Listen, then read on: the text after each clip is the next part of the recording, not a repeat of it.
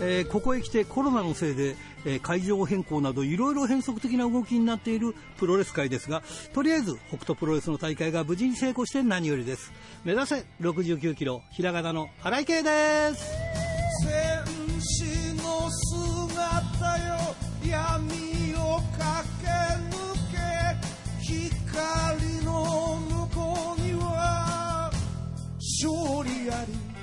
えー明日3ヶ月ぶりのね糖尿病の定期診断なんですが、えー数値はどうなるんでしょうか。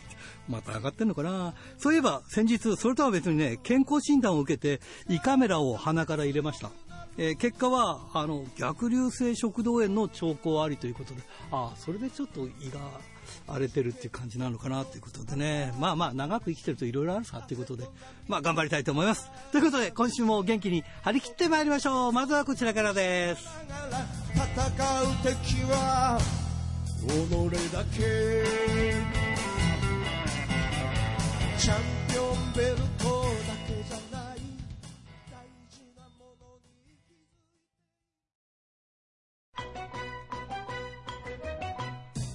ラジプロリレーバトル。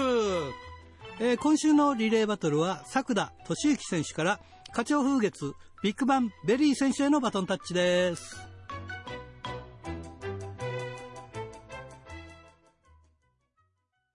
さあ今日のゲストはこの方です、えービッグバンベリー選手です。こんばんは。はい、えー、花鳥風月のビッグバンベリーです。頑張ってはいということで、えー2019年9月14日ぶりということで1年半ぶりですよねそうですね。まさかまた、いね、こうやって出演できるとは思ってなかったので。そうなんです、はいあのね、作田、作田君がですね、作田俊之選手がですね、ええ。えー急遽あの全日本の選手から回ってきて、あれ？という感じで、ええ。えーで、なんか普通の人呼んでも面白くないでしょうなんて 俺に言ってたから、いや、お任せしますよって言ったら、えービッグバンベリー選手のところに、まあ、なった。えこの辺の関係は、あの、仕事一緒にしたりとかすることがあるんですか？そうですね。ちょっと何度か、あの、ご挨拶させていただいたことありまして。はい。なるほどですね。すはいいやーでもあのビッグバンベリー選手はなんかいつも聞くと声がいいですよね。あ、ありがとうございます。さ爽やかな声してますよね。そうですか、うん。顔はよく知らないんだけど。えまあ、あの、はい、マスクマンなんで、もう。そうなんだよね。でも声はいいですよね。声はって、あの、し、顔知らないからね。まあ、まあ、マスク、マスクかっこいいマスクしてますんで、はいぜひ、はい、見ていただければと思います。はい。さあ、ということでね、今、はいまあ、えーゴールデンウィーク目前ということなんですが、はい。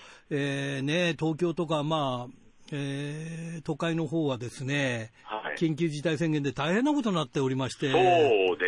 皆さんね、ゴールデンウィーク中止とか、あとええ映像だけの配信とか、無観客試合とか、いろんなことになってますけど、そうですね。ねえあのどうですか？花鳥風月は、はい。そうですね。あの、まあ、ゴールデンウィークはもともと大会は予定はしてなかったんですけれども、はいはいはい。あの、花鳥風月であの、毎週プロレス教室やってまして、はい。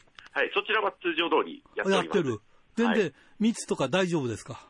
そうですね、そこら辺はきっちりあの対策しながらですね、はい、アルコール消毒ですとか、はい、しながらあの対応させていただいております。はい、あ私もあの武道の道場やってるんですけど、えーコロナの間も休まずやっておりまして、ええ。えーとりあえず何ともなく過ごしてはいるんですが、ええ。やっぱり対応ですよね、しっかりとしたね。そうですね、うん。おかげさまで、いそうですね、あのー我が団体ではまだ、あのちゃんと感染者も出ずに、あの安全に、はい、取り組んでおります。はいそ。れが何よりですよね、はい今、どのぐらいの割合でその花鳥風月はやっていらっしゃるんですか？そうですね、あのちょうど今ですね、あうんの大会自体は、あのリーグ戦しておりまして、はいはい。ああのシングルの,、まあ、あのリーグ戦なんですけど、はい16人参加で、はい風月スピードスターっていう、ああ、はいはいあはいの。1試合7分間しかないんですよ。すごいですね、それ。その中で、はい。もう決着をつけなければいけないと。はい。で、もう終盤なんですよ。あ、はい。はい。で、私はもうちょっと残念ながら優勝の目がなくなってはしまったんですけどあ落ちこぼれてしまった。そうなんですよ。あの、私先にちょっと消化、もう終了しまして、あらららららら、今、ええ今、有力な選手は誰と誰が残ってるって感じなんですか？い今ですね、うんあのー花鳥風月内ですと、はいえー石坂ブライアン、はあ、はいはいはい。あ、と、伊田天、はい。あと、他団体選手なんですけれども、えーと、城明選手。ああ、なるほどね。この3名が今、可能性を残してますね。なるほどね。はいこれ7分間でさ、はい。あの、勝敗決めるっていうのは、もうポンポンポンポン技出していくってことなんですか？じっくりとやってるわけにはいかないという感じですか？そうですね、もう、気づいたらもう、いつの間にかあと1分っていう時もあったんで、ああ、そうでしょうね。やっぱり時間にやっぱ追われちゃいますよね。うんだからその組み立てがいつもの組み立てのなんか3倍とか4倍早くやらないとってみたいな感じですよね。もう、最初から結構もうガンガン行ったりとかえーただ毎回同じことすると相手にやっぱり対策されちゃうので、そこら辺はやっぱり変えながら、どうはいどうなんですか？お客お客さんから見た目ってのは喜んでくれてるんですか？そのボンボン来るからとか、じっくりやってよっていうお客さんもいるだろうし。まあ、中にはいらっしゃるかもしれないですけれども、うんうん。あのまあ、見に来ていただいたお客様は、み皆さんもう帰るときにはもう笑顔で帰っていただいているので、ああ、いいですね。はじゃあ、それはもうあれだね、構成力の、えー勝ちということですね。7分間という。ええね、勝負で決めたっていうのはね、そうだよね、別に60分一本勝負とかね、昔から、はいえーあって30分、最近は30分一本勝負っていうのも多くなってきて、はい。その今このスピードの時代に60分って、まあ、見せられるプロレスもすごいけど、ええ7分でその決着つけるっていうのが、はい。でも逆にね、7分で決着つけなきゃいけないから、試合数多く組まなきゃいけないじゃないですか。そういうことなんですよ。時間的には。ってことは、はいあとたくさん選手いないと大変だってことですよね。そうです。で、16人総当たりなんですよ。はいはいはいはいはい。なので、必ずまあ15試合は 消化しなきゃいけないと。そういうことだね。かける、かけるそれが、ね、16人いるわけだから。はい。ということは、これ1日で何試合かやるってこともあるわけ？あります。あ、7分だからそれが可能だっていうことですか？例えば、まあ、あの、最初の第2試合にやって、まあ、何試合か空いて、もう1試合、うん。公式戦があったりとか。はあ、初めてなんか聞きますけど、ありですね、これね。そうですね。うん。これ面白いな今聞いたら。ただ、あの、その、試合順によっては、はい。その2試合連続で試合することがあるんですよ。えだってそういうふうに組まなきゃいいだけの話っていう話ではないんですか、やっぱり。ええそうなんですよね。なるほど。もうこちらと選手側はもうやっぱり決められないので、ああ、なるほど。まあ、はいそこも妙なんですね、逆に言うと。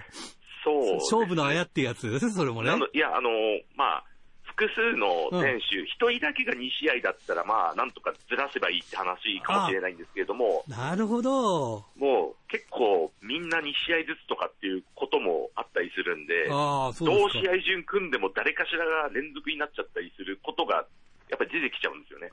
これ、7分間の勝負だと、何試合くらい組んで一つの興行って成立するんですか、これ。えっとですね、大体平均で、今まで、うん。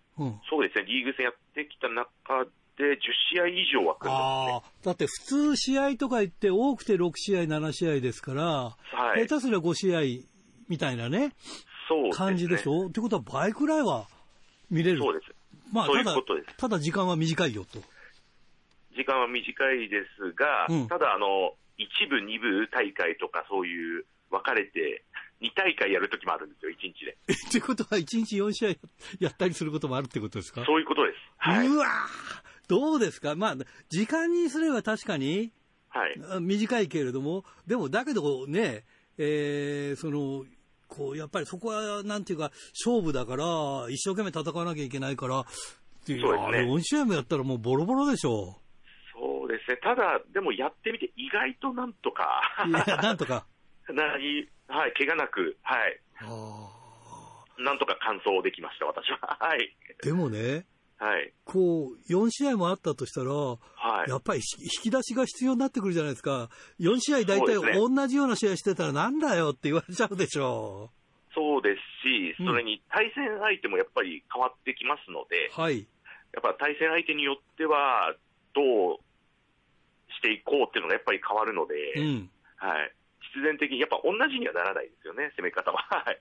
でもなんかここういうハードだとマスクマンにはきつい 縛りかもしれないですね。あまあでももう、まあそうですねそこは大丈夫です慣れっこだ。そうですね、もう、あの、ちょうど5月で丸、デビューして丸2年になるので、うんもう慣れました、マスク。はい。ちなみにマスクの、マスクの中にマスクすることはあるんですか？じゃそれ、マスクってね、いわゆるコロナマスクの話ですけど。あ、でも試合終わって、そう、うん。そうですね、あの、なんかセコンドついたりとかするときは、マスクの下に、まあ、マスクオンマスクみたいな感じすで、ごいですね、それね。マスク、マスクしてるからいいじゃんって思うんだけど、ね ただ口は、あ開いてるか。どうしてもそうですね、はい。あ。じゃあなんかその、それは、マスクの上からつけるんですか、それともマスクの下にするんですか、えっ、と、マスクの下ですね。はい。ああ、なるほどね。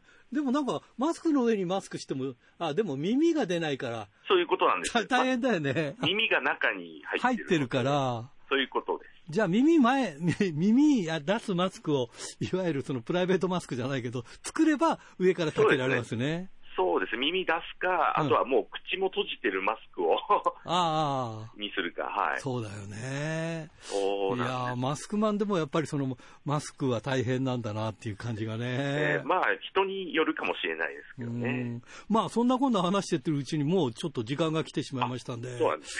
ね、いやいや、でもなんかね、いや、新しい話が聞けましたね。このはい7分間勝負っていうのはね、よくぞそうなんです、よくぞ考えたっていうんでね。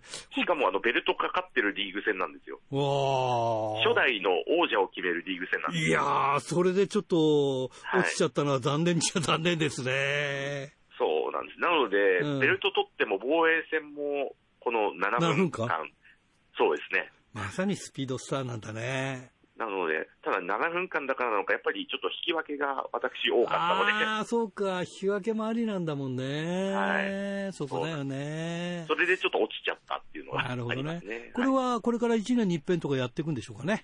えーそうですね。まあ、あの、まあ、私としてはちょっとやっぱりリベンジはしたいので、そうだよね。はい。またぜひぜひ頑張ります。頑張ってはい。いただきたいと思います。はい、ありがとうございます。えーそれじゃ最後になります。次の方を紹介していただきたいんですが、どなたを？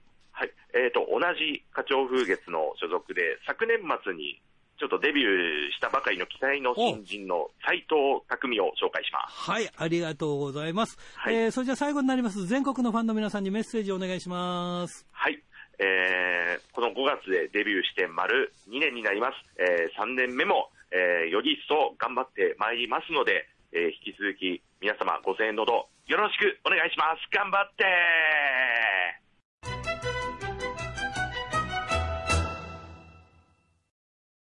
ドクター、はい、どうも。今週もよろしくお願いします。はい、よろしくお願いします。はい。えー、東京を中心にですね、あの、非常事態宣言がまた出ましてですね、はい。えー、今、東京はその、基本、あの、お酒がだ出ないという、どこのお店屋さん行ってもでうんうすね、ん状況になってましてですね、うん。うん。北海道も違いますよね。違う、シュガー。なんか、ええ東京見たらお客さんが自分でお酒を持ち込むみたいなことに。いや、それもさすがにやめてくれってことになったようで、はい、なるほあど。の今週、あれですよね、僕もあの、まあ、長らくあの行ってるあの駅前の居酒屋へ行ってみましたら、ですねはい。えーさすがにガランガランで、ですね、はい。えーまあ、そこいつでも混んでるところなんですけどね、うん。まあ、ノンアルコールビールとノンアルコールチューハイだけ置いてると。へえ。えーあの、それでなかなかね、それで、おあのお刺身だの、天ぷらだのっていうのもなかなか、そりゃそうだよね。えーじゃあちょっと味気ない感じですけどね時。間までじゃなくて、酒の提供は全くダメってことなんですか？そうなんですね。あらららら、なんか、禁酒時代に禁なった酒、禁酒法ですよね。うん禁酒法ネオンも、消せということですから、あー10日観戦も行われてるということでいやすね。ー、大丈夫なのかしら、ええ本当東京は。あの、ええまあ、とあの、だんだんこう東京を北上して、大宮あたり、埼玉市は、ええあれなんですよね、やっぱり、えっ、と、アルコールが出せないということで、その先へ行くと、あの、埼玉県内の、あの、市町村だと、ええ一人とか家族の場合には、ええ8時までは、あ7時までかな、おさあの、お酒は出していいということなんですよね。ああ、そうなんですか。そこまで行かなきゃいけないんですね。そんなになんかお酒が悪者なんですね。うん、ということでもないような気もするんですけどね。そうなんですね。なんかよく言ってるけど、本当に今まで1年以上もかかってるけど、実際のエビデンスはないと言ってるのね。うん、というか、どこでどう感染しているのかが発表されてませんからね。ねええーどうしたものやらっていうことですよね。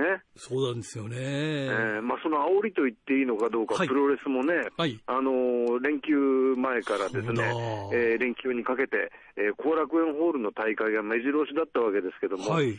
あのー4月26日月曜日の大日本を皮切りに、まあ、これはい。中止ということな、直前で前々日に中止ということになりましてですね、はい他にもあの5.2のフリーダムズも中止、はいそれから DDT も5月の4と9後楽園ホールがあったんですよ、これはい無観客試合。はい。で、えーノアも5月の2月3日、えー2日、3日が中止になって、これ、まあ、あの後楽園ホールからとは書いてないんですが、配信で行うと。うん、なるほどねそれからス。ターダムの4月30日の後楽園ホール大会も、これ、当初無観客試合というふうにあの発表してたんですが、えー直前になりまして、これ、中止と、おーなるほどえーね。いうことになりましてね、もういろんな影響を受けてますよね。あの、特にね、大日本プロレスは、あの今、一期当選っていうリーグ戦をね、やってましたんで、で、えーその4月26日で公式戦、特に大一番のね、はい。あの伊藤隆二対武田という試合がね、行われる試合だった、あの予定だったんですけども、はい。それは5月16日、まあ今、今のところ5月11日までの、えーあれですね、えーと、宣言ですのでね、はい。5月16日の後楽園ホールで、その、えーまあ、本来決勝戦を行われるところであったところで、まあ、その大一番行われると。うん。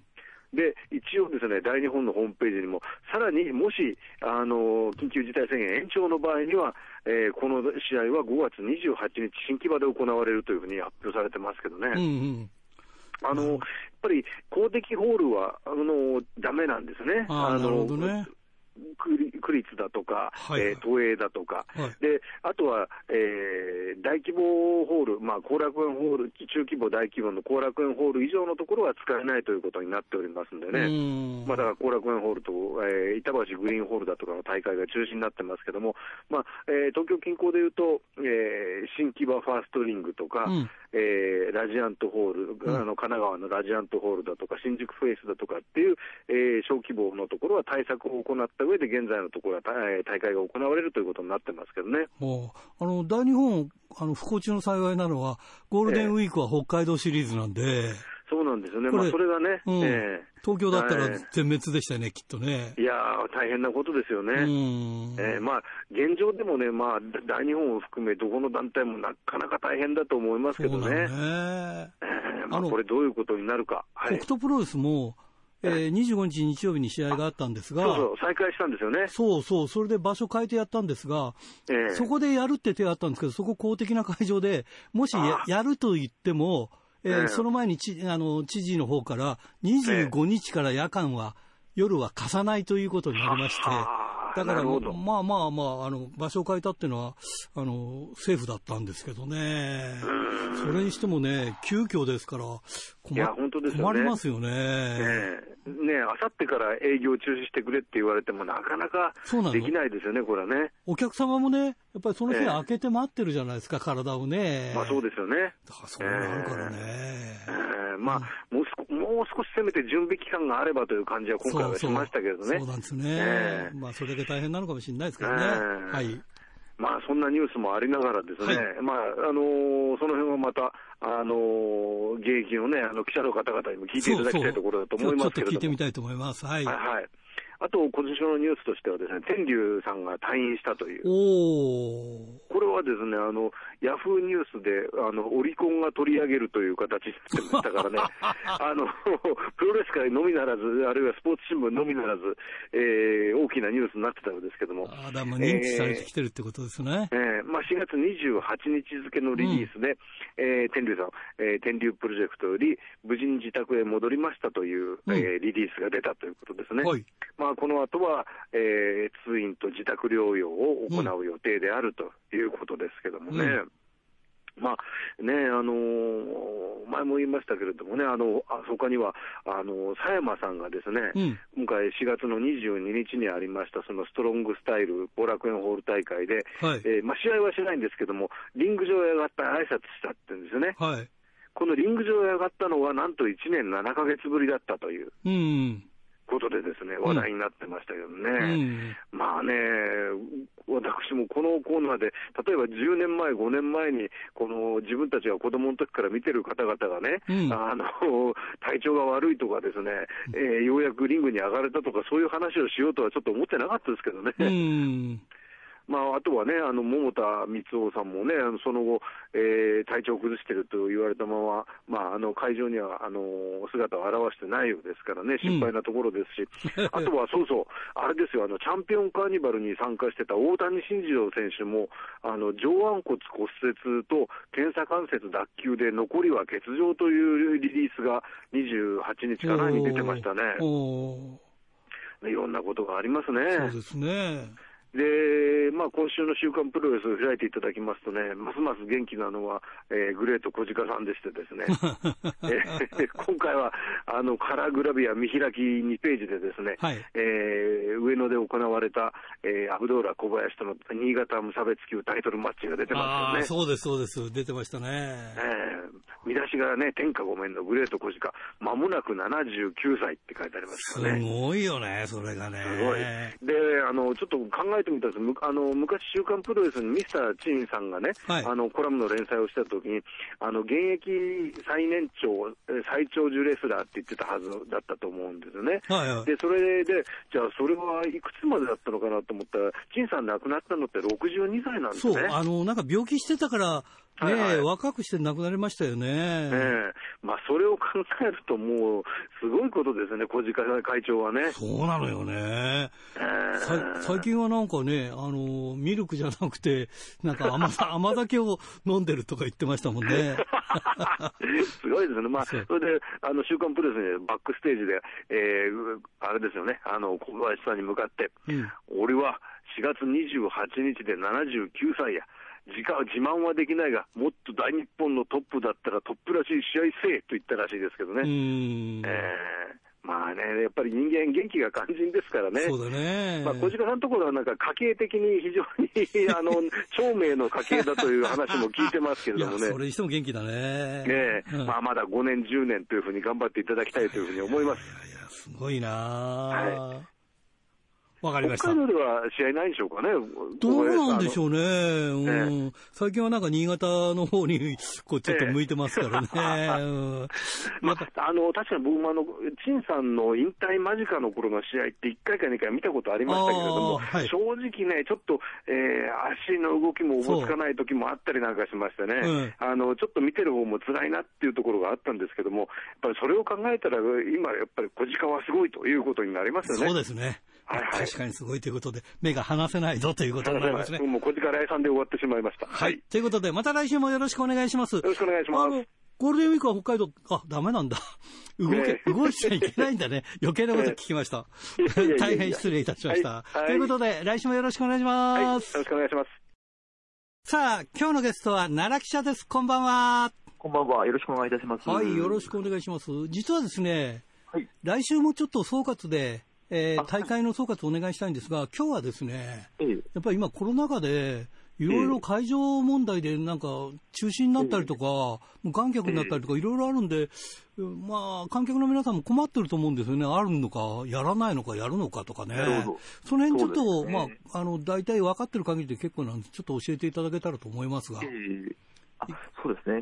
まあ、今のところ、うんその、要は緊急事態宣言が出ている箇所うん。の興行に関しては、まあ、非常に開催が難しくなっているという状況ですよね。はいまあ、東京都内に関して言えば、このゴールデンウィーク期間にやっていたあの後楽園ホールの大会を中心に、まあ、中止という、中止であったりとか、まあ、無観客であったりとかに、まあ、対応せざるを得ない状況になったという形ですね。でもさ、後楽園ホールなんてさ、ええまあ、あの貸し料、僕も大体知ってるけど、すすげえええべらぼうな貸し料じゃない、それで無観客でやって、どうやってペイできるんだろうね。そうですよね。まあ、完全にペイはできないという。そうだよねええキャンセルしたら、はい。キャンセル料かかんのかね、ただでキャンセル、ね、国が言うんだから、キャンセルね、そうですよね、まあ、そこら辺はちょっとはもしかしたら、まあ、何らかのあれはあるのかもしれないですけれども、大変だ、まあ、いずれにしても、まあ、チケットの返券であるとかを考えると、ね、まあ、本当にマイナスにしかならないということですよね。そう、だってさ、自転車操業もあるじゃない。その、チケット代をもらってそれを使いながらとか、そうだったらもう返すのなんか大変だよね。そうなんですよね、まあ、結構、もともとさらにその客数も限られていて、うん、まあ、後楽園に関してもそんなに入れられないという中で、うん、あのさらにこうやって中止がまた起きてしまったというところで、うん、まあ、非常に苦しいところは苦しくなっていく状況になっちゃいましたね、いやー、なんとかならんのかね、まあ、11日までの辛抱っちゃ辛抱なのかもしれないけどね。そうですね、まあ、これが本当に11日で終わるのであれば、そうだよね、というところはあると思うんですけど、まあ、そこら辺もまだ読めないですからね。うん、だから要するに、えー、数字が落ちないとだめだってことでしょ？えー、うん、患者のね、うん、そうですよね。うん。いや、困ったもんだな。でもね、まあ、不幸中の幸いというか、はい、あのー、まあ、都心はなかなか大変でしょうけれども、えー、大日本なんかはゴールデンウィーク、えー、札幌、えー、北海道シリーズを組んだんでね、ね。はい、そこは多分わかんない、今の段階はわかんないけど、そんなに影響はないとは思うんですけどね。そうですね、今のところ、まあ、各団体そうなんですけれども、うん、まあ、その緊急事態宣言が出ていないところの大会に関しては、まあ、通常通り開催できている状況ですので、うんうんあのそういう意味では、まあ、北海道もあの予定通り、今のままいけば、まあ、開催できるということだと思いますね。ねであの、いわゆる公的な場所がなんかやっぱりね、いろいろと大変みたいで、えー、北斗もあったんですが、北斗もなんかね、はい、えー、夜、今、まあ、そうなんですけど、公的な場所は昼間はいいけど、夜使えないとかね。ああ、やっぱりそうですね、北海道もそうそうそうそうそうそう、えー、だからね、ちょっとその辺が怖いなっていうところは怖いですね。そうですね、まあ、それこそ緊急事態も本当にいつ急に出されるかっていうところもありますし、うん。うん、まあ、ただ、現状、その4県以外は4都、うん、都府県ですかね、はい、以外に関しては、まあ、なんとか開催はできているという状況ですなるほどね、本当にまあこのままの状況でいくことを祈るしかないという形ですよね。ね。なんかプロレスに対して厳しいよね。あそうですね、まあ、イベント業界、もしかしたら全般というか、まあ、そうですよね、ちょっとプロレス的には不運な形、その要は後楽園がこれだけ密集しているゴールデンウィークが、こういった形でまあ中止の連続になってしまうというところは、各団体ダメージはでかいので、うん、まあ、運が悪いというとはあります、ね、あの皆さん一生懸命やって、クラスターは出てないしね。そうですね、あのまあ、プロレス界に関して言えば、その昨年、まあ、主に7月以降ですかね、うん、そのまあ、交流が再開してからっていうのは、あの各会場でクラスターが起きたっていう話も聞かないですし、まあ、そこで誰かが感染したというところもまあ聞かないので、そうなんだよね本当に見ている方も、ファンの方も、あの声を出さないであるとか、はい、そういったいろんなルールを守っていただいてますので、あのそういった中で、こうやってまた逆戻りということが起きてしまったっていうのは、どうなんだろうという、そ例えばプロレス界はこうやってやってきましたっていうところは、まあ、国には届かないのかもしれないですけど、あの非常になんというかややりやりきれないところありますよね。そうだよねあの、お客さんに聞くと、まあ我慢して、えー、我慢してると、はい、最終的には行かなくてもいいやになるそうですよ。ああ、そうですよね。もう習慣としてそういうふうにもう、そういう方向になってしまいますよね。そう。あと、今回ガトーキングダムでは、えー、はい、まあ昼夜というか、えー、2試合ずつあるんですよね。そう、2試合見る体力がねえとか言い始めてね。ああ。だからやっぱりこういうのも慣れだからさ。はいはいはい。うん、だからどんどんどんどんやっぱりそうそうなんか、あの、そっちの方へ向かっちゃうとね、大変になっちゃうよね。やっぱり世の中の空気自体っていうものがかなり大きいと思うので、うんうん、そういった中でやっぱり足を運びにくい状況ですよね。うんうん、それはありますよね。あとね、まあ、大日本に関してですが、えーはい、まあ、あの、意気当選、まあ、決まったと思うんですが、えー、ちょうどそのコロナの、ま、真っ盛りで、まあ、ちょっと、はい、えー、予定変更せざるを得ないみたいな感じなんですよね。そうですね。この辺を。えー、っとですね、まあ、本当はその4.26後楽園というのがあって、はい、まあ、そこで、まあ、ベスト4がもう出揃うはずだったんですけれども、うんまあ、そこでまさに緊急事態が出てしまいまして、はいまあ、この大会が中止になったというところで、壱岐と戦自体は5.16後楽園、はいあ。のまあ、本来はそこで準決勝、決勝が行われる予定だったんですが、うんまあ、そこにスライドさせて、えーそこに伊藤選手と武田選手の公式戦と、伊佐美選手と兵藤選手の公式戦をスライドさせたという形ですね。ほうほうほう。なるほどね。まあ、ちょっとあの準決勝、決勝だと思って買ってた人にはちょっとあれなので、あそういうのあるねまそこはちょっと返金対応も取ってるみたいですけどね。ああ、なん、なんかね、そういうものが全部崩れるからね。ちょっとねたただそれはね、意図するところではないんだけどさ。はい、でも本当になんか泣き面に蜂っていうか大変ですよね。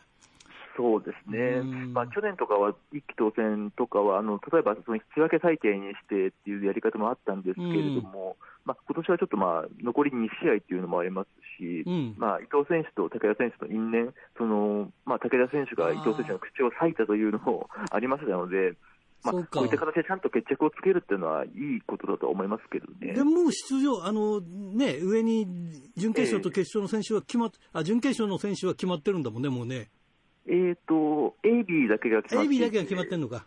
そうですね、CD がまだ決まってあない、といううそか、武田選手のとこころがまだ決まってないのか。そうですね。ああ、そうか、その2そうかつ。がまあそこで決まる決まるという形形か。えーなるほどね。え大変だね、いろんな意味でね。ですねうんなので、もう決勝、準決勝の日程がこれで宙に浮いてしまったんで、またいつになるのかっていうのも、ちょっとまだ不透明な状況になりましたよね。あの、ちなみに、あの東京来ないでくださいとかって言ってるじゃないですか。はいはいはい、東京から出る分にはいいのかね。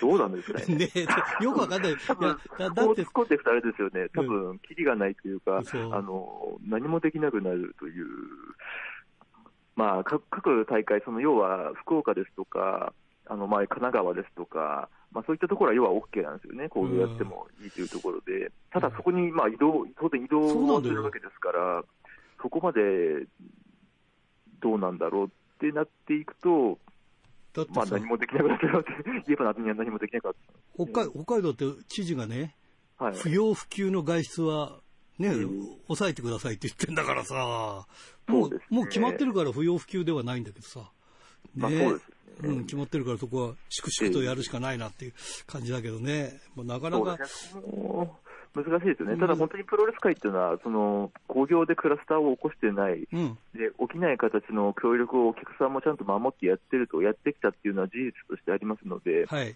まあ、何か言われたらそういうことですよね、そのプロレス界は決してそういう ことは起こしてないんだよと。うん、いうことは言えますよね。そういうことなんですね。えうん。ーだから、ぜひ頑張っていただきたいなと思そいうま。ですすね。ということで、来週はちょっと、あのー札幌大会の総括をお願いしたいと思いますんで、わかりました。いまたトロングの勝負どこですからね。ええええあのーお電話したいと思いますんで、よろしくお願いいたしはい、よます。ろしくお願いいたします。はい、今日はどうも、あの、ありがとうございました。はい、ありがとうございました。はい、じゃあ気をつけていらしてください。はい、失はい礼します。、はい。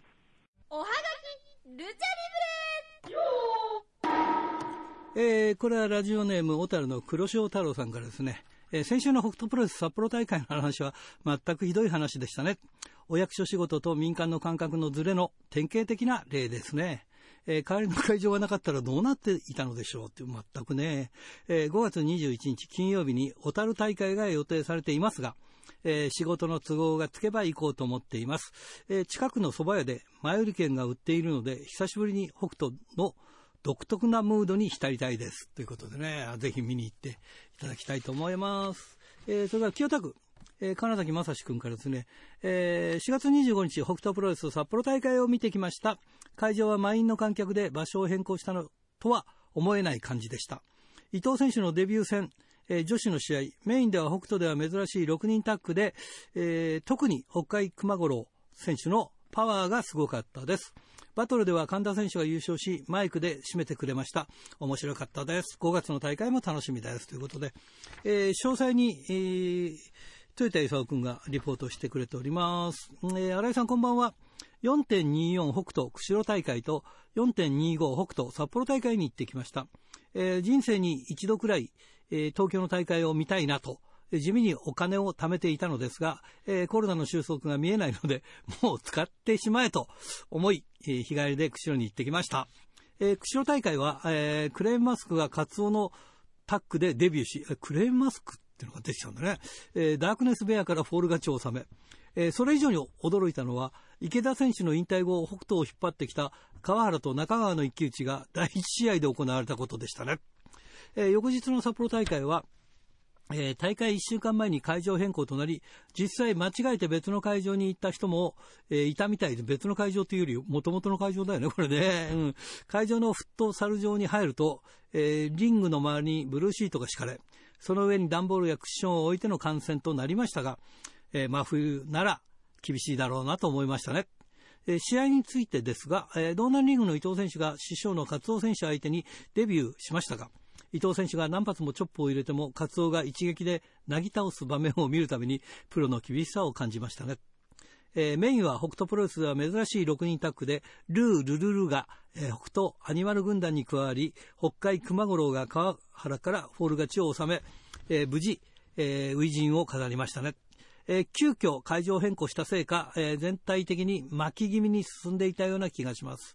えー、別のコートではフットサルを行っていたので、テーマ曲が鳴ったり、手ベースが鳴ったりする中、え試合や練習を行うのは大変だったろうなと思います。気遣ってくれてんだね。思うところはいろいろありました。北海道のプロレスは北斗で始まるのがいいなって思いましたね。ということでね。まあね、無事終わって何よりですね。はい。えー、ホタルのラジオネームタルッコスネークメガネ君からですね、えー、ゴールデンウィークに入るるにもかかわらず、関東や関西でのプロレス工業がコロナの影響で中止や延期、無観客試合がいろいろな団体で相次ぎ、ガイアイズムやスターダムなどビッグマッチも予定していた団体にとっては、えー、かなりの痛手になってしまったのかなと思います、えー、選手のモチベーションも心配ですが、また観客が入っての再開になって、より一層楽しい試合が見れることを願うばかりです。ということですね。いや、その通りだな。えー、帯広のえー、上口秀之君からですね、24日北東、釧路大会観戦してきました。えー、釧路ではクレームマスクのデビュー戦や、えー、藤原選手の16年ぶりの釧路降臨や、えー、崎選手1年4ヶ月ぶりの北斗参戦でとても楽しめました。えー、崎選手の2冠が見れてとても良かったです。えー、今回は物販もあり、だったので、グッズを買うこともできました。えー、伊藤選手も札幌でデビューしたので、これからが楽しみです。ということでね、まあ同じくですね、一緒に行ってきたこれ、ラジオネーム、元広島県民さんからもいただいております。新井さんこんばんは。4.24、えー、北斗プロレス釧路大会を、えー、友人の帯広市の上口秀樹君と観戦してきました。えー、昨年はコロナの影響で釧路大会自体が中止になってしまい、2年ぶりの開催でした。えー、第1試合からメインイベント、いつものバトルロイヤルまで本当に楽しく観戦できました。特にバトルロイヤルで優勝した中川翔太選手が、レフリーのクレイン中条さんをお姫様抱っこした時は大笑いしました。他にももともとファンの藤原修吾選手やアクトレスガールズの所属の崎選手を見れて、えー、よかったですと、えー、コロナコロナの世の中ですが、えー、今年は北海道でどれくらいの試合が開催されるかは分かりませんが、なるべく多くの試合を見に行きたいと思っています。ということでね、ぜひ頑張ってください。もう一個いけるかな？もう二個くらいいけるかな？新井さんこんばんは。ということで、これは千歳市のラジオネーム、大和武さんから。えー、DDT グループは5月23日、新型コロナウイルス感染拡大で、東京、大阪、京都、兵庫に緊急事態宣言発令に伴い、DDT、えー、東京女子プロレス、頑張れプロレスの8大会を中止、延期すると発表しました。また、ノアも開催を予定していた5月2日3日の東京後楽園ホール大会を生配信大会に変更しました。東京オリンピック開催のために早めに収束収束したいという思惑があるようですと。日常を取り戻すにはワクチンを接種するのが大切ですが、えー、田村厚労大臣によると、一般の人へのワクチン接種について、ワクチンの量次第では7月中の開始についても可能性もあると話していました。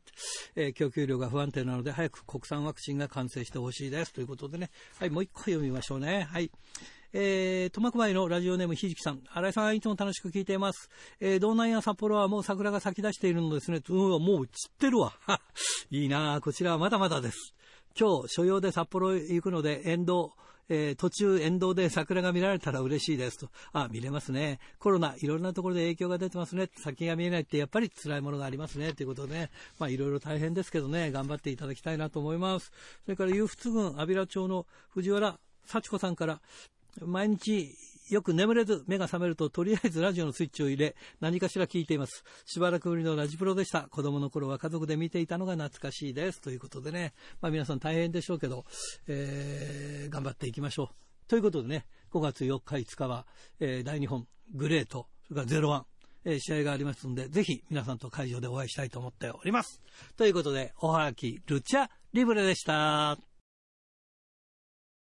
さあ、今日のゲストはこの方です。カズ林選手です。こんばんは。こんばんは、グレートの和林です。よろしくお願いします。いやいやいやいや、あの、まあ、グレートにい移籍したというか、まあ、入ったっていうのはちょっと存じ上げてましたが、はい。まあ、レッスルワンがね、あのーまあ、活動休止という形になったんで、いやですねでも急遽ね、で、ちょっとびっくりはしてたんですが、今、はい今や執行役員になってるという、あ まあ、まあ、そうですね。すごい、はすごいポジションで。で、その前はあれ、えー社長でしたっけ？あの、レストランの時はそういうふうな感じでねますごい、はい今や重役レスラーという形ですね。ああ、そういうふうになってしまうんですかね。ねえ。はいということは、はいいろいろとまあ仕事ができるということですな、プロレス以外にも。まあ、いろいろそうですね、関わって生きている。まあ、長いですからね。そう、あ、長いって言えば、もう30年以上経つでしょ？どんぐらい経つんで、うん。で、それでまあ、あの、まあ、海外とかも行ってたそうですよね経験もさせてもらってですね。はい。はい。あと、武藤さんとかには、あの、全日本プロレスの時なんですけど、はい。はい、後輩の指導をやった方がいいっていうふうなことをやったりとか、だからレスラーとしてももちろんそうなんですけども、いろいろなこともやらせてもらってたので、はい。あそういうものがなんかいろいろとこう、ね、重なり合って、今こう来てるかなっていうふうな感じがしてます。あのーラジプロももう長くなって、ラジプロは93年10月なんですよ。おねえ。それで、だからもう28年で、で、カズハイ選手はなんと91年の12月にユニバーサルでしょ？そうですね。もうね、はい30年ですもんね。もうそろそろ30年になっちゃいますうんね。道のくの頃はよく見てましたけどね。あありがとうございます。好きで、好はいきで見てましたけど、まあ、ご本人かどうかわかんない人もいましたけども、はいはいはい。ね、まあ、いましたけど、まあ、でもそういう話はさておき、ちょっとあのね、グレートの話をちょっとお伺いしたいんですが、はい。えー5月5日、札幌、あガトーキングダムで、えーはいグレートファンミーティング in 札幌というか、ファンミーティングということで、えー試合が5試合ですね。それと、はいあと、まあ、トークショー。ちょっと私が関わってちょっとやらせてもらうことになりましたんで、よろしくお願いしたいと思いますが、お願いいたします。はい。えーで、これ、ファンミーティングっていうのは、これ、どういう捉え方をすればよろしいんでしょうか？あの、グレートとは何ぞやというものを説明したくて、はい。はい。それで、あの、まず、興行の初めに、はい。えっ、と、新井さんと、はい。あと、ストロングハーツで、トークショーをやっていただいて、ああ、なるほど、なるほど。はい。で、その入れ替えで、はい自分たち、えっ、と、ストロングハーツ以外の選手と、はい。えーがあのトークショーをやって、はい。その後に試合を5試合やるっていうような感じで、ああ、なるほどですね。これがグレートですよっていうものをはまず、はい、知っていただきたいなと思ってですね。なるほど。さあ、その、まあ僕らもちょっとおぼろげにしかイメージはしてないんですが、その、はいい、わゆるグレート G プロレスって、プロ、いわゆる我々が見てる、よく言ってるプロレスと、それからはいまあ UWF、UK という、まあ、はいここの二つに分かれるわけですか、戦いとしては。そうですね。はい。それが合わさった時が、まあ、グレートというような、なるほど。形になってるっていうようなことです。あそうすると、UWF は UWF ルールでこうやっていくという形になる。まあリレ、リレットのあの UWF ルールということになりますけど。リレット UWF っていうものは、リレット UWF っていう団体で、はいあの、興行をやっていって、ああ、そうなんですか。G プロレスっていうのは G プロレスだけで、あの興行単体でやってて、はい。その2つが重なり合ったときに、あの、グレートというものが、あの、興行として、えっ、と、7月1日に、あのススタートするんですけれども、ああ、じゃあその先駆けですね、これ。その前に、あの、札幌で、ははいい、しまうというような。なるほどね。はい、UWF の試合もありますし、はいプロレ G プロレスの試合もありますしというような感じなるほどね。じゃあ、通常だと UWF ルールでやってるところは、そう UWF 会場が全部という形ですね。そうですね。ほうほうほうただ、選手に関しては、そのグレートっていう大きな枠組みの中に入るわけでしょ、あそうですね。G プロレスという枠組みの中と、それからリレーと UWF という枠組みの中に入るわけですか、じゃあ。そうですね。はい。うんそこで、それで両方やれる人、ははあと片あ片方だけやる人っていうふうに分かれていますね。3月に、はい。田中稔選手が、はい。えーリレーと UWF、まあ、UWF をやっていきたいんだっていうことで話して入団ということになりましたけど、そうですね。はい。田中稔選手なんかの場合だと両方できるっていうみたいな感じですか、じゃあ。そうですね。はい。田中さんはそういうふうにやってもらう予定です。ああ、なるほどね。そうすると、その G プロレスでやってる方でも、意識の、ええまあ、ある方だと、その、U- UWF ルールで戦いの場所を広げていくってことも可能だってことですね。なるほどですね。はい。今どのくらい、今、今大体人数、その両方合わせると、どのくらいの人数になってるんですか？えっと、まずストロングハーうんツと私たちで11名。はい。これはいわゆる G プロレスと考えていいんですか？そうですね。あはい。あはいはい。はい。そうですね。G プロレス、うーんと UWF だけの選手っていうのもいますし、ああ、はい。なるほど。はい。そうですね。なるほどね。これなんか新しい試みですね。そうなりますね。このそういう形ではやってないですね。うん、あのね、はい。まあはい。UWF って僕らもずっと昔から見てるから、まあ、はい。UWF もよく知ってて、はい。えーるんではありますが、なかなか選手としてはその、すぐに UWF をやると、いくらプロレスという懐の広い競技をやってても、うん。なかなかその U, U ルールでやるっていうのは難しいんですかね、これ。えーと、難しいですね、やっぱり、ね。あー難しいんですかやっぱりあのーはい、ただやりがいがすごいあるんですよ。ああ、なるほどですね。プロレスよりも、はいルールが、あの、はい狭まってるわけですよね。はいはいはい。あ広げると、結構いろいろなことができるっていうふうになるんですけど、はいこの狭い中でどういうふうにやっていくかっていうのを考える方がまた難しくてですね、はい。はい、それがまた僕もやるんですけれども、はい。はい、あのーそういうふうな、なんなんだろう、まあ、活力になるというか、まあ、はい。やってて楽しいというかですね、はい。はい、あのーこう向上心につながるというふうな感じですね。ああの我々は先ほども言ったように、結構古いファンとかは、あのはい。UWF 系は、U 系はずっと見てるから、なんとなくこう新しいルールでも、えー、分かるとは思うんですけど、今の若い子たちに UWF とかって分かるでしょうかね、これ。どうですかね、うんえっ、と、それ、田村さんとも話したんですけれども、はいはい、。はい。見てもらえればわかるんじゃああ、なるほどね。感じですね。今、はい今、ヒートアップとかハードヒットとか、まあ、それに近いものやってたりしますからね。そうですね、いろいろ、まあ、ルールの方では、多分細かいルールは多分違うとは思うんですけれど、はい。はい、やってるところはありますね、いろいろと。またその、ヒートアップと対抗戦みたいな形も考えてるっていう。なんかこう、熱くなってきてますね、今ね。ああ、なるほどね。はそうすると、戦う相手には事欠かないということですか？あそうですね、うん。そもそもですね、プロレスラーって、うんやっぱりそういうふうな格闘技系の練習って必ずやってたわけで、はいはい。はい、それの引き出しを出すっていうような、ああ、なるほどね。その引き出しプラス、その引き出しをもうちょっと、なんですかね、あの多めに練習をしていってっていうようなところもありますね。うんえーはい昔はね、プロレスラーがあの一番強いという、はいそう、そういう時代がありましたよね。ありますね。うん、ということは、はいその裏打ちされたものが、えー、U U UWF ルールの中で見られるという、そこでそうですね。そこではい出してもいいぞっていうことなんですね。だから強いっていうのもね、僕も何とも言えないんですけれども、はい。はい、あの一言でね、はいただ、プロレスラーってやっぱね、すごいと思うのは、はい。やっぱりそういうふうな有形の試合もある、あの技術っていうのも必要だし、はい。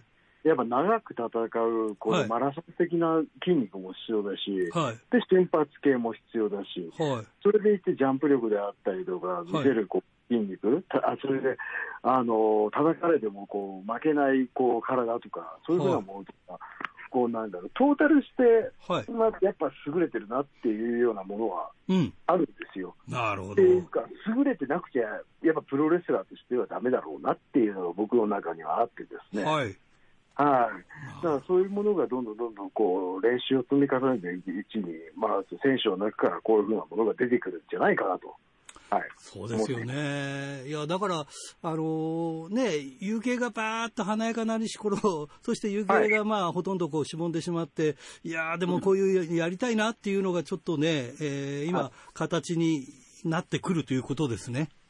まあそうですね。うんそれはそれで、えっ、と、やっぱ必要だし、はい。あの、プロレスとして、やっぱトータルパッケージのところでももっと必要だっていうところもあるし、なるほどね。うん。さあ、今回は、まあ、その特徴もありきで、えーはいファンミーティングという形で、えーはい UWF ルールの試合と、それからいわゆる G プロレスという形ではい見れますし、えーで今回、あのまあ、先ほど言ってましたあの田中稔選手が、えーはい UWF ルールで戦うということで、えーそうですると大体これ流れで見るとこういう感じだなっていうのが大体、えーグレートのこれあるべき姿みたいなものがこう理解できるということでよろしいでしょうか。そうですうんはいそうですね。えー5月5日、えー水曜日祝日になります、子供の日ですが、えー会場が12時半から、えー開始が13時ということでね、はい。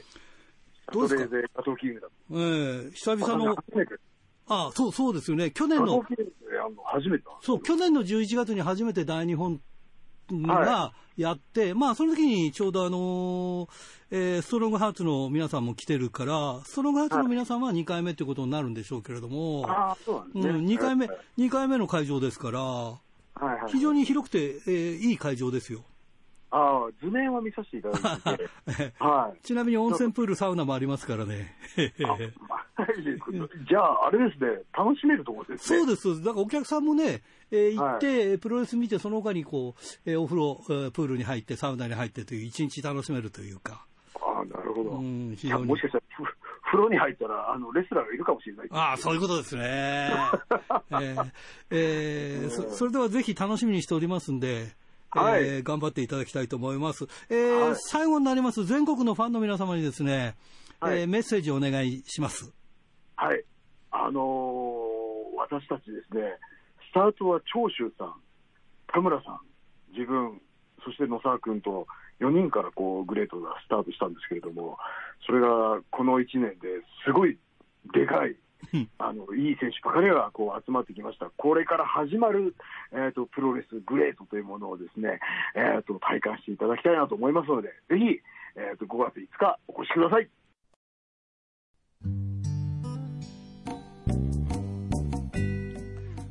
さて、先週のプレゼントの当選者を発表しましょう。先週のプレゼントは、回転寿司クリッパーと回転寿司春楽のお食事券、3000円分を3名様にということでした。えー当選したのは、厚真町のラジオネーム、ポリティシュガーさん、他2名様に当たりました。おめでとうございます。さて、今週のプレゼントは、苫小牧、白尾院店舗を持つ、えー回転寿司クリッパーと苫小牧の100円クリッパー、千歳苫小牧にある回転寿司春楽、そして、恵庭苫小牧の宅配店、宅春楽のお食事券、3000円分を3名様にプレゼントします。どしどしご応募ください。メールアドレスは rpro.hbc.co.jp ファックスは011-232-1287宛先は郵便番号060-8501どちらも HBC ラジオラジプロと書いてください。来週木曜日必着です。インターネットで聞く方は HBC をクリックしてください。ということでですね。5月4日5日はガトーキングダムでえー久しぶりに温泉でも入れたらと思ってますけど、まあ、ちょっと疲れちゃって、それどころで、でもね、行きたいな、温泉は温泉で別にね。えーということで、大日本01グレートがありますんでね。えーグレートの方で私、あの、トークショーもやりますんで、まあ、そんな短い、え長い時間じゃないですけどね。まあ、お楽しみに。ということで、いつものようにお相手は荒井圭でした。え会場でお会いしましょう。ではまた来週まで。さようなら。いつも笑いながら会えるなんていつも